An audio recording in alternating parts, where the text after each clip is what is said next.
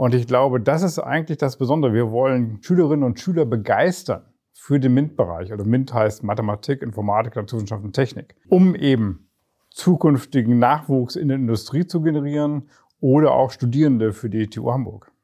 Und das ist auch das Prinzip von den Kinderforschern mit Alltagsmaterialien experimentieren. Ich kann sehen, warum der Hefeteig zu Hause in den Ofen muss, bevor er gebacken wird und die Hefe aufgeht.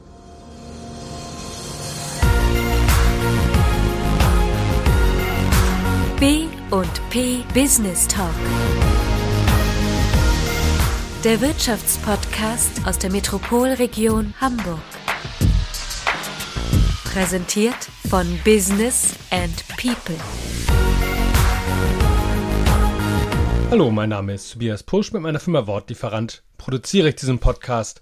Und wenn Sie Kinder haben, dann wissen Sie es bestimmt auch. In jedem Kind steckt ein kleiner Forscher.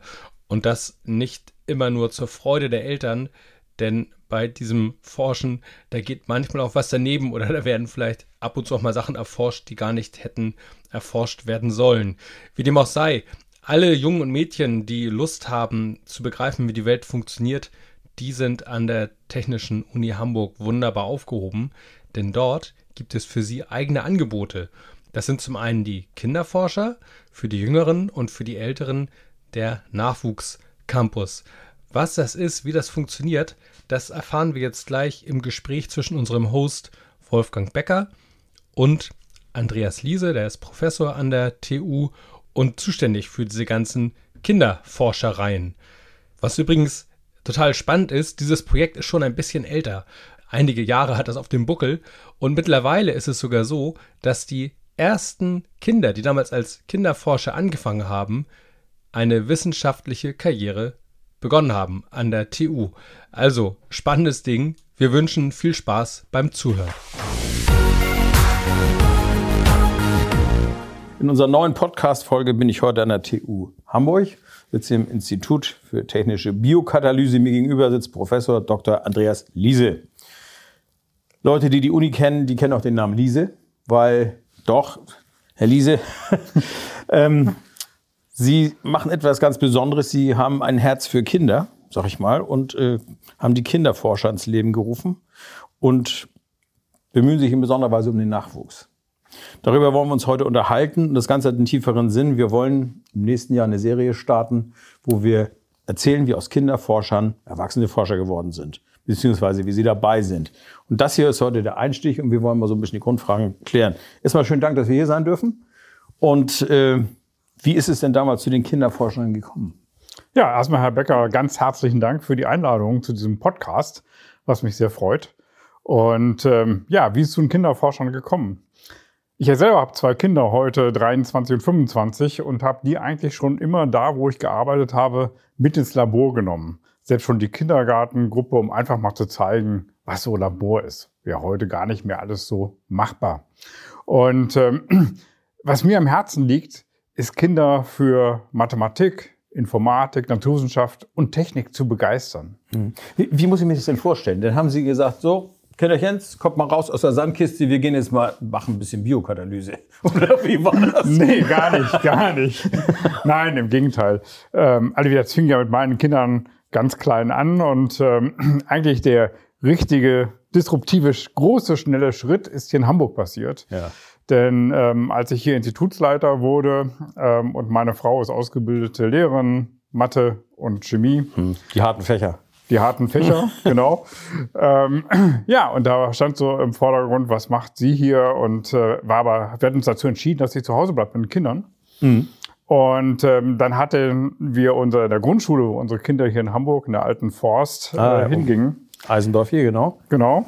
Ähm, sagte der Schulleiter, als sie anboten, na, die können auch mal vorbeikommen. Das war der Wiedemann. Mhm. Ma, das ist nicht gut genug. Also da muss schon so ein bisschen begleitendes Programm dazu. Ja, und äh, dementsprechend entstand daraus Kinderforscher, denn in den ersten Umzugskisten, ich habe das meiner Frau zu Hause erzählt, die hat gesagt, ach, das ist eine gute Idee. Hm. Und sie hat dann eigentlich das äh, das ja, Konzept entworfen, das Konzept entworfen. Mhm. Und äh, zeitleitig waren wir hier in der evangelischen Gemeinde Apostelkirche Mhm. und erzählten davon. Da waren wir gleich bei einer Freizeit mitgefahren und da kam Julia Husung äh, dazu, die gleich sagte, oh, da habe ich auch Spaß dran, da mache ich mit. Ja, und so haben Schon die beiden zu dritt. das dann, genau, Oder die beiden die Damen haben beiden das denn. vornehmlich äh, die Inhalte generierten, auch alles organisieren. Ich war eher so im Hintergrund tätig, dass ich halt mich um Geldakquise, um Geldmittel, weil das muss ja alles finanziert werden. Ja, und der große Schritt damit verbunden, dann durften Sie gerade weiterfragen, ich, sorry, äh, der große Schritt, der damit verbunden war, weil wir brauchten ja irgendwie Finanzierung erstmal. Noch nicht für Stellen, das war alles ehrenamtlich. Und dann bin ich zur Beratungsstelle für besondere Begabung, mit denen wir hier von der TU aus zusammenarbeiten, in der Schule im ähm, LI gegangen, hier in Hamburg. Und LI die sagten, was? Äh, Landesinstitut für Lehrerfortbildung. Hm, danke. Und ähm, die hatten dann gesagt, tolles Konzept, aber eine Schule hat ja keinen Impact. Machen Sie fünf, kriegen Sie Finanzierung. Habe ich gesagt, ist okay, im Gespräch so am Tisch sitzen. Machen wir fünf, ist okay. Als ich dann nach Hause kam, hat meine Frau äh, die Hände über den Kopf zusammengeschlagen, fast gekreuzigt, wie ich fünf Schulen zusagen konnte. Aber das war viel Arbeit, aber das war eigentlich so der Startschuss für die Kinderforscher. Das heißt, die Idee war, dass fünf Schulen quasi an diesem Programm teilnehmen können, beziehungsweise Genau. Kinder entsenden können. Genau. Wo sitzen die Schulen? Sind die alle hier im Süden oder? Nee, komplette Metropolregion, also Hamburg selber. Ah ja. Ähm, aber komplette Metropolregion bis nach Schleswig-Holstein rein, bis nach Niedersachsen rein. Teilweise haben die Anfahrtswege über eine Stunde, wenn sie zur Mhm. Ach, TU kommen. ja. Und TU Kaiserslautern hat das Konzept übernommen. Die haben das, für Fand die das- haben wir auch sozusagen Forscherkisten entwickelt. Genau. Ja. Wie, wir müssen jetzt gleich mal erklären, wie das konkret abgeht. Also da haben Sie jetzt hier so einen Steppke, der, die fangen, glaube ich, an dritte, vierte Klasse, sagten Sie. Genau, ersten, mit den ne? ersten Programmen fahren wir dritte, vierte Klasse. Das sind ja noch richtige Kinder. richtig. Aber Sie orten die, die so einen Forscherdrang haben. Oder wie, wie geht das? Oder orten die Eltern das oder die Kinder selber? Wie, wie funktioniert das? Wie Ja, kommen alle- Sie zusammen? Genau. Wir selber bieten keine Kurse an. Also wir Mhm. entwickeln die di- didaktischen Materialien, die Experimentiermaterialien. Die Schulen müssen sich bewerben. Die Schulen Ah, können klar. sozusagen dann Kurse anbieten. Und diese Kurse es ist entweder im Nachmittagsbereich angesiedelt oder alternativ ähm, sind die teilweise sogar im normalen Schulunterricht in letzter Mhm. Zeit integriert. Genau, das ist sozusagen das Vorgehen. Und die, wenn sich Mhm. eine Schule bewirbt, und dann ausgewählt wird, manchmal auch mehr Nachfrage als Mhm. Plätze, bekommen Sie von Kinderforscher für jede Einheit, für jede äh, Nachmittagsstunde, was in der Regel alle zwei Wochen stattfindet, äh, praktisch eine Experimentierkiste zu einem Thema, Ja. die dann für die Altersgruppe entsprechend didaktisch aufgearbeitet ist. Und das Besondere ist, das Alleinstellungsmerkmal, glaube ich, von Kinderforscher auch, dass so aufgebaut ist, dass alles mit Alltagsmaterialien funktioniert. Ah, ja. Selbst bis zu Abi-Klassen. Und dadurch ist es möglich, ähm, wenn jemand der Funke überspringt, dass er selber zu Hause weiter experimentieren kann. Weil es Muss, alles muss ich mir wie, wie, so, so einen Kosmoskasten vorstellen, so einen Experimentierkasten? Oder Jein, genau. Also äh, die Materialien sind in Klassenstärke entsprechend ähm, drin. Also gehen ganze Klassen rein da? Oh ja. Ja, ja, also entweder Klasse oder Kurse so im Nachmittagsbereich, die sozusagen da geformt werden. Ähm, und wird betreut dann immer, also bei den Kinderforscherprogrammen, das beginnt ab dritte Klasse in der Grundschule, sprich ab Lesefähigkeit, ähm, beginnt das sozusagen mit ganz einfachen Alltagsexperimenten.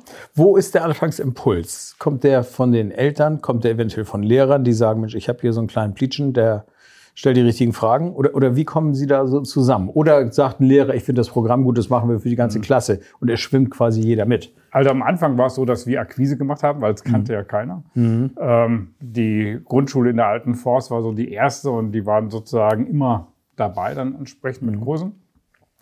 Ähm, und äh, dann haben wir ja eigentlich so über unser Netzwerk äh, von Freunden erstmal Klassen angesprochen. Aber ab dem Zeitpunkt, wo wir die Finanzierung haben, haben wir das auch über die äh, Beratungsstelle besondere Begabung. Das war am Anfang äh, darüber verteilt sozusagen, konnten sich Schulen da bewerben auf den Kurs. Und inzwischen ist es so, dass eigentlich es soweit in Hamburg bekannt ist, dass die Schulen sich selber schon melden und fragen. Wie viele Kurse werden im Moment so angeboten aktuell? Bei der Grundschule weiß ich es nicht. Ähm, Im Nachwuchscampus, was wir jetzt hier Mhm. fahren, ähm, da haben wir 15 Industrieunternehmen Mhm. oder 15 Unternehmen aus der Metropolregion. Wir haben ähm, 15 Schulen da drin. Mhm. Und ähm, wir haben aber overall alle Kurse, die wir anbieten, minus digital, also die Mhm. Präsenz sozusagen stattfinden, circa 1000 Schüler in vier Monatskursen. 1000. Ja. Das ist ja eine richtige Bewegung, Ja, muss man ja sagen. Ne? Das ist ja Genau. richtig Power hinter. Gut, das heißt, auch da muss man natürlich also auch eine pro Jahr. Mhm.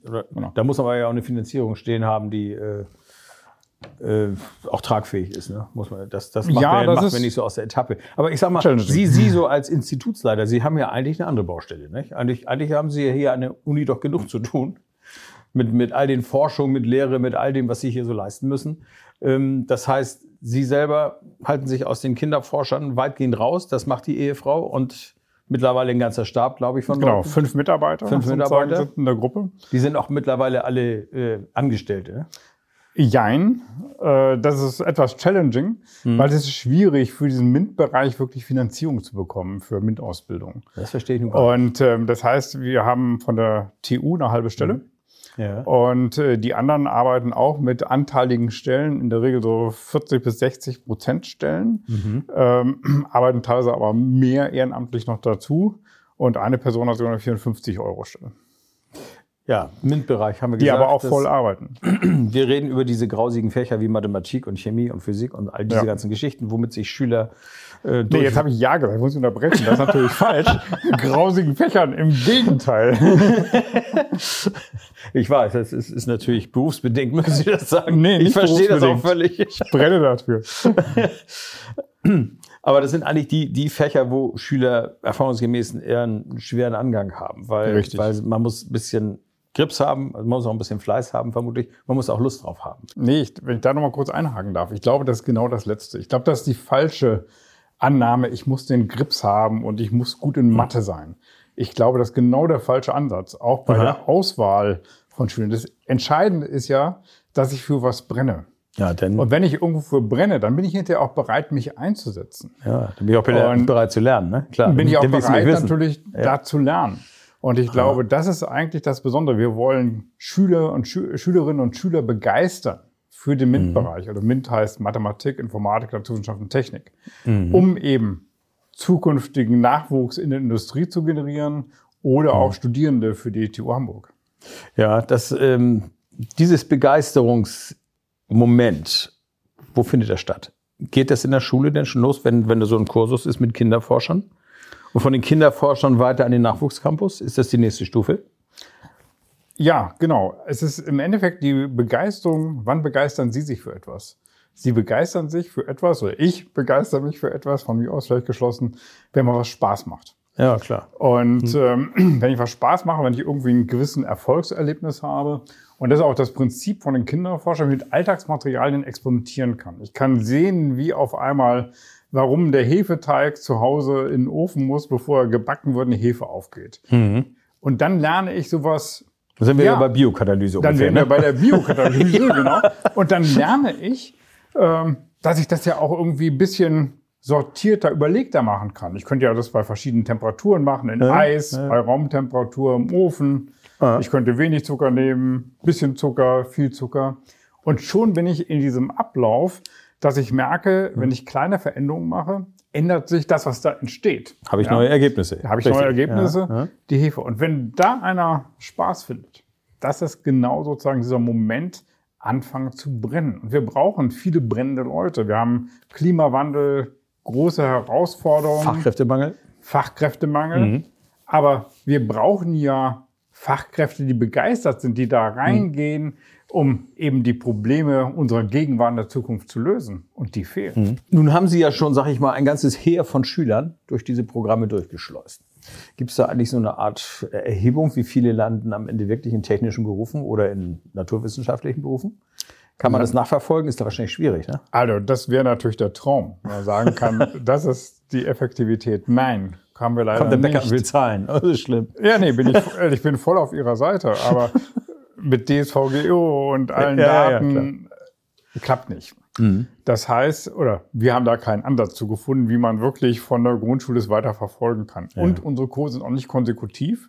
Das heißt, wer jetzt meinetwegen Experimentieren pur in der Grundschule gemacht hat, äh, und dann muss das nicht die Person sein, die hinter dem Nachwuchscampus macht, sondern kann eine Person, eine andere Person sein. Ja, ja, klar, okay. Also ich habe da Aber keinen wir würden das gerne ne? verfolgen. Aber deswegen Das war auch so mein Traum hier für diesen Podcast-Serie, also Lebenslinien, dass man sich überlegt, was ist eigentlich aus den Leuten geworden? Und wir haben keine Statistik, aber wir haben eben viele, die selbst schon in diesem Experimentieren pur in der Grundschule waren oder im Nachwuchscampus, die heute eine Ausbildung im technischen Bereich oder MINT-Bereich machen, die vielleicht ja in der TU studieren oder sogar schon im Betrieb, also Studium abgeschlossen, beziehungsweise Ausbildung abgeschlossen, heute sogar schon in der Industrie arbeiten. Wir werden also versuchen, im nächsten Jahr Leute zu finden, die mit der Hefe begonnen haben und jetzt vielleicht schon. Ja, wir werden nicht so versuchen, wir haben die schon in der Hand. Es gibt also tatsächlich diese Lebenslinien und so wird der Podcast auch heißen. Lebenslinien, die wir erzählen werden über junge Leute, die klein angefangen haben und hoffentlich groß enden. Ja. Da- Das wird eine spannende Geschichte, da freue ich mich drauf. Weil wir jetzt so viel über Biokatalyse gesprochen haben, zum Abschluss noch, damit wir auch nicht nur so im Theoretischen bleiben, können Sie noch mal mit zwei Sätzen erklären, was das genau ist, was Sie machen, weil das ist ja sozusagen High-End des Technischen, was man so machen kann. Naja, Klimawandel, was sind die Herausforderungen? All das, was wir hier auf dem Tisch sehen, was Sie tragen, Lack, äh, die Hülle von meinem Handy, äh, das Finish von meiner Hose, der Kaffee, äh, der in meiner Kaffeetasse ist. All das sind Produkte der Chemie. Und die müssen irgendwie prozessiert werden, technisch. Aber das verbraucht alles Energie. Das verbraucht alles Rohstoffe. Wenn wir heute Morgen eine Gesichtscreme genutzt haben, das ist im Prinzip fossile Rohstoffe, Öl, Erdöl, woraus das großteils produziert wird heute nach wie vor. Und darum geht es bei der technischen Biokatalyse, das aus nachwachsenden Rohstoffen zu nutzen oder aus Abfallströmen der Industrie und technische Verfahren zu entwickeln, die wenig Energie verbrauchen und zu Produkten ähnlicher Qualität führen. Gerade erfolgt auch ein riesiger Umbruch in der Industrie, wie wirklich neue Prozesse etabliert werden. Und es gehen sehr, sehr viel Forscher auch natürlich in diesem Bereich, auch dadurch motiviert, dass natürlich auch viel Fördergeld jetzt neuerdings in dem Bereich auch gibt, anteilig. Und ähm, ja, wir brauchen neue Technologien, aber es nützt keine neue Technologien, wenn man nicht kluge, helle Köpfe hat, Die sich daran wieder aber auch sagen, das macht mir Spaß, da will ich mitmachen. Und ich glaube, das ist ganz entscheidend, weil zum Forschen gehört auch frustriert zu sein. Und ich war mit einer Studierendengruppe mal bei der Bayer, das ist schon über 20 Jahre her, als ich noch in Jülich war. Und zum Schluss des Tages gab es ein Abschlussgespräch mit dem Leiter der Personalabteilung. Und die stellten sehr viele Biologen, Chemiker und Ingenieure eben auch ein in Leverkusen. Und dann war die Frage, warum stellt ihr eigentlich bevorzugt Chemiker und Ingenieure ein? Und da kam so als Antwort in diesem Gesprächskreis, naja, die sind frustrationsgewohnt, ohne depressiv geworden zu sein. und ich glaube, dass das ganz wesentlich ist. Nämlich, das gilt eigentlich für viele Lebensbereiche natürlich. dass ich mich irgendwo, ja, sozusagen irgendwelche tiefen Unebenheiten überwinde. Und das geht nur, wenn das Ziel für mich klar ist und ich grundständig irgendwie motiviert bin, intrinsisch. Und ähm, ja, dafür eben brenne, um auf den Anfang von vorhin zurückzukommen. Und darum geht es, das Feuer zu entflammen oder herauszufinden, ist nicht meins, ist ja auch gut. Ähm, Dann habe ich ja andere. Dann hat man ja noch viele andere, dann kann man immer noch Sozialpädagoge werden. Genau. Also das, das funktioniert ja auch. Wir haben jetzt viel über die Kinderforscher gesprochen, aber es gibt auch den Nachwuchscampus. Was hat es damit auf sich? Genau, unter den Kinderforschern als Gruppe laufen eigentlich drei Säulen. Das ist zum einen dieses Kinderforscher experimentieren pur, sozusagen das Klassische, wo wir uns gerade drüber ausgetauscht haben. Dann ist der Nachwuchscampus und dann ist kniffelix.de unsere Online-Plattform. Der Nachwuchscampus ist eigentlich das, was ja durch Initiative vom Wirtschaftsverein für den Hamburger Süden entstanden ist. Denn vor 13 Jahren sprach uns der Wirtschaftsverein für den Hamburger Süden an, äh, vertreten durch Frau Wedemann, Frau Rade und Frau Eberhardt, dass ähm, sie nach einem Programm suchen, wie sie für die Hamburger Wirtschaft Schülerinnen und Schüler begeistern können für eben genau die Themen der Wirtschaft, um Nachwuchskräfte zu gewinnen für die eigenen Unternehmen. Und da haben wir sehr lange Brainstorming gemacht, wie kann man sowas gut aufziehen. Und daraus entstanden ist der Nachwuchscampus, ähm, und der jetzt getragen wird eben vom Wirtschaftsverein für den Hamburger Süden und aber mit einer äh, Finanzierung, ohne die es nicht möglich wäre, weil wir die Geldmittel gemeinsam nicht haben für die Personalstellen äh, von der Behörde für Wirtschaft und Innovation mitgetragen wird. Und das ist sozusagen die zweite Stufe. Kinderforscher sind halt Kindernachwuchs, Campus sind schon ältere, ne? Ja, genau. Das ist von der Klasse 8 bis Klasse 13. Da geht es ja ein bisschen härter zur Sache denn auch, bei den Experimenten, oder wie? Nee, das Konzept ist das gleiche. Ach was? Dass wir nach wie vor Alltagsmaterialien nutzen. Ah. Das geht über alle Mhm. Klassen hinweg. Und ich glaube, das ist das Besondere, weil wenn ich Feuer fange, dann will ich ja nicht warten, dass ich irgendwas kaufen kann oder irgendwas, sondern dass Mhm. ich einfach mit dem, was mich umgibt oder was ich im Supermarkt, in der Apotheke mir besorgen kann, experimentieren kann. Mhm. Und Und die- wir haben 15 Unternehmen da drin, Ja. ähm, 14 Schulen, ähm, alle hier aus dem Hamburger Raum, vom kleinen mittelständischen Unternehmen bis zur Großindustrie. Und wo findet das statt? In den Unternehmen oder ist das hier an der Uni oder ist Ja, das, das auch so, ist- so ein Schulding? Genau, das ist was ganz Besonderes. Die Schulen müssen sich darauf bewerben.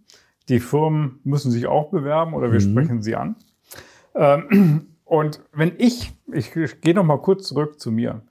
Wenn ich in eine Firma komme, als Institutsleiter mit meinem Team von Mitarbeitern, dann erzählen meine Mitarbeiter erstmal, was machen wir eigentlich im Institut, wenn wir uns nicht kennen. Und dann sind wir so auf Augenhöhe und dann erzählt die Firma, was machen sie und dann gucken wir, gibt es irgendwo Kooperationsmöglichkeiten. Passt da was? Genau. Passt das?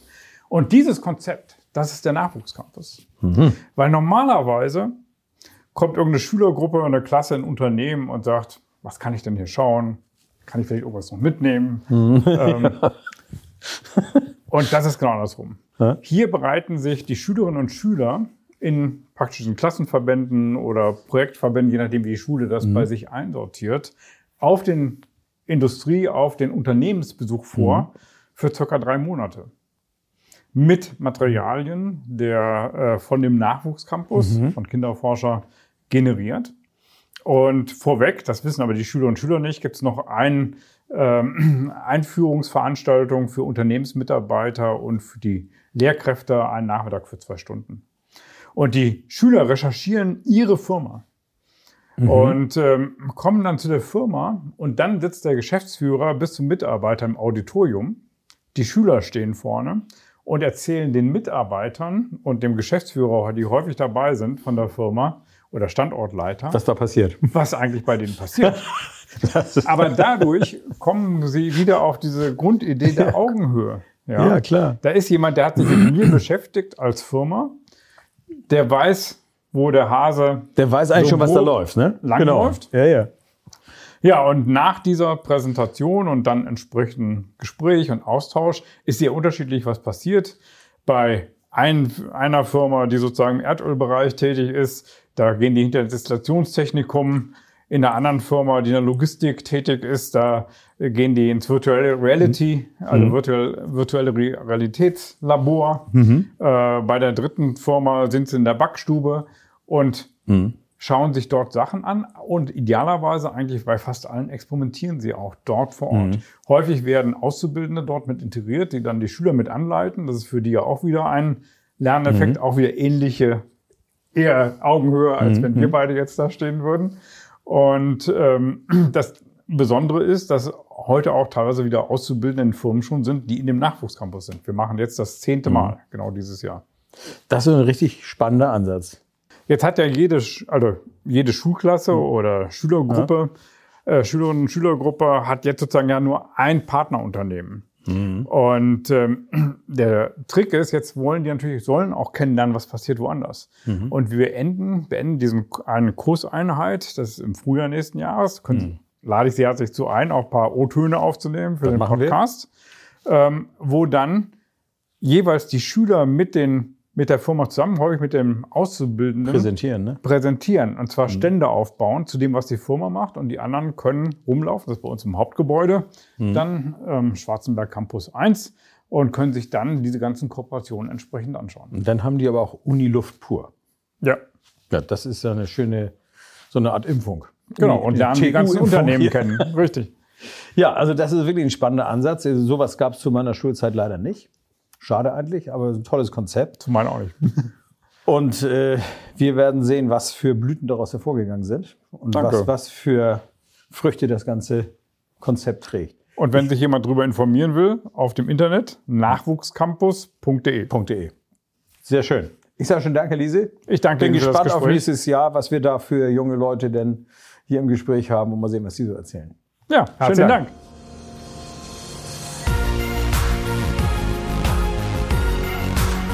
Das war der B&P Business Talk.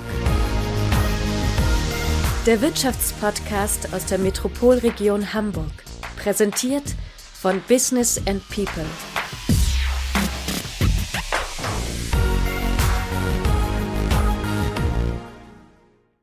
Dieser Podcast wurde produziert von Wortlieferant.de